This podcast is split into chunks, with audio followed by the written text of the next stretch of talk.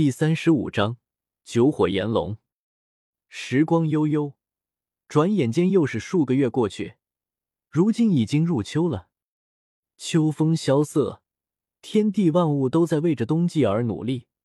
然而这时候，一道消息如同深水炸弹般将全天下修士全部炸醒，令他们心神俱震。天下第一高手孟神机度过了八重雷劫。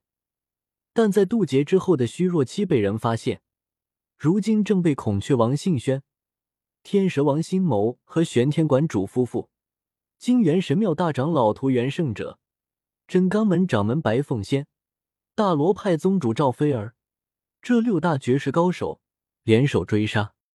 孟神机为了逃命，已经远走海外了。孟神机已经度过了八重雷劫。难道这一世真的要出现一位阳神高手吗？天啊！孔雀王、天蛇王、玄天馆主、屠元圣者、白凤仙、大罗派宗主这六人联手，还处于虚弱期的梦神机肯定在劫难逃。八重雷劫的虚弱期定然非同小可。梦神机接下来几年恐怕已经没办法监视天下了，接下来才是龙蛇起路的好时机。这个消息传出去的瞬间。全天下所有修士全部心中震撼，有些人对未来感到惶恐，也有些人幸灾乐祸，更有些人野心勃勃，想要做出一番事业。然而这时候，另一边南海湾，周通再一次回到了此地，因为他知道，接下来此地接下来将会有一战。此刻，他正静静的盘坐于一处海岛之上，他正在缓缓吞噬一些矿物。进一步凝练体内的窍穴。这段时间，莽荒大陆上的矿教已经开采出了一些周通之前没有吃过的矿物。吞噬炼化了这些矿物之后，周通体内又有三个窍穴闪闪发光，三尊神灵骤然成型。在他睁开眼眸的时候，他的权意更是深入窍穴深处，一窍通百窍。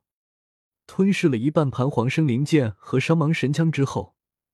这些普通的矿物是越来越难刺激体内的窍穴了。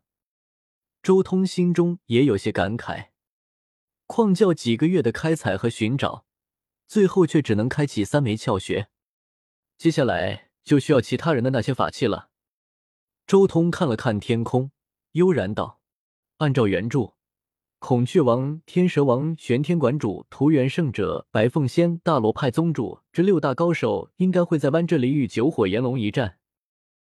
所谓九火炎龙，便是太上道的一种道术。梦神机度过七重雷劫之后，以造物主的方式创造出来的九条火龙生命体，每一条火龙都是一个全新的生命，有血有肉有思想的生命。不过。六大高手追杀梦神机，周通摇了摇头。就凭他们六个，怎么可能追杀梦神机？人家度过八重雷劫之后，就直接找了个小千世界躲起来，现在只是放出九条火龙掩人耳目，替他本尊吸引火力而已。以梦神机的智商，怎么可能贸然渡劫？他肯定要做好万全的把握才行。说不定人家本体……正躺在某个小世界里面看戏呢。嗡！就在这时候，忽然湾上空的天空一亮，只见好几片火烧云出现，而在那些火烧云之中，沃尔能看到巨龙的一鳞半爪，全是鲜红色，如同岩浆一般的色泽。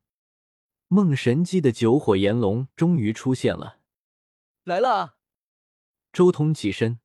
眼眸中带着一丝兴奋，这是一次绝佳的机会，将所有人全部一网成擒的好机会。天地间什么时候会有这样的好机会？所有圣地的高手齐聚一堂的好机会。好热啊！怎么回事？天空好像更亮了。啊，那是什么？龙？火龙？天啊！竟然有真龙在世！龙神，龙神！随着九火炎龙现身，岛屿上无数人纷纷露出惊骇之色。传说中的东西出现在眼前，这些凡人无不震撼。不对，是九火炎龙，是梦神机的九火炎龙，为什么会出现在这里？难道这里有太上道的敌人吗？不好，梦神机的九火炎龙在这，肯定是要在这里大战，危险了！继续留在这里，到时候随便一点余波都要陨落。传闻梦神机渡劫虚弱之后，被孔雀王他们一路追杀到了海外，难道是真的吗？九火炎龙的出现，顿时令附近无数修士心中惶恐。这九条火龙威压天下已经不知道多少年了，可以说无数修士都是听着九火炎龙的威名长大的。如今骤然见到，如何不心神俱震？九条长虫，梦神机在哪？一声厉喝传出，并且在虚空中不断滚动。你们九条长虫倒也忠心，站到这个份上，也把梦神机的消息透露出来。又一道声音传出，此音好似带着一种镇定之意。梦神机早已犯了众怒，今日必死无疑。一道女声响起：“大言不惭。”就在这时候，一条火龙骤然开口说话了。这一道声音苍老无比，好似已经活了一万年岁月的老古董，又像是天地还没有开辟之时就传出的大道天音。我家宗主懒得和你们这群蝼蚁一般见识，所以留下我们九兄弟和你们玩上一把而已。就凭你们几个废物，也是我们宗主的对手。我们宗主真要在此，你们还有胆过来？废话什么？今天先干掉九火炎龙！只要除掉了这九条长虫，就等于斩断了梦神机的爪牙。到时候梦神机就是没牙的老虎。又一道声音响起，气度十分嚣张，又带着一种意气风发的感觉。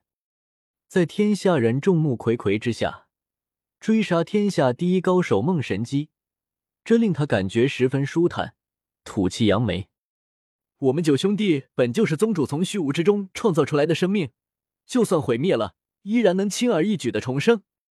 我倒要看看你们几个是不是不死不灭的。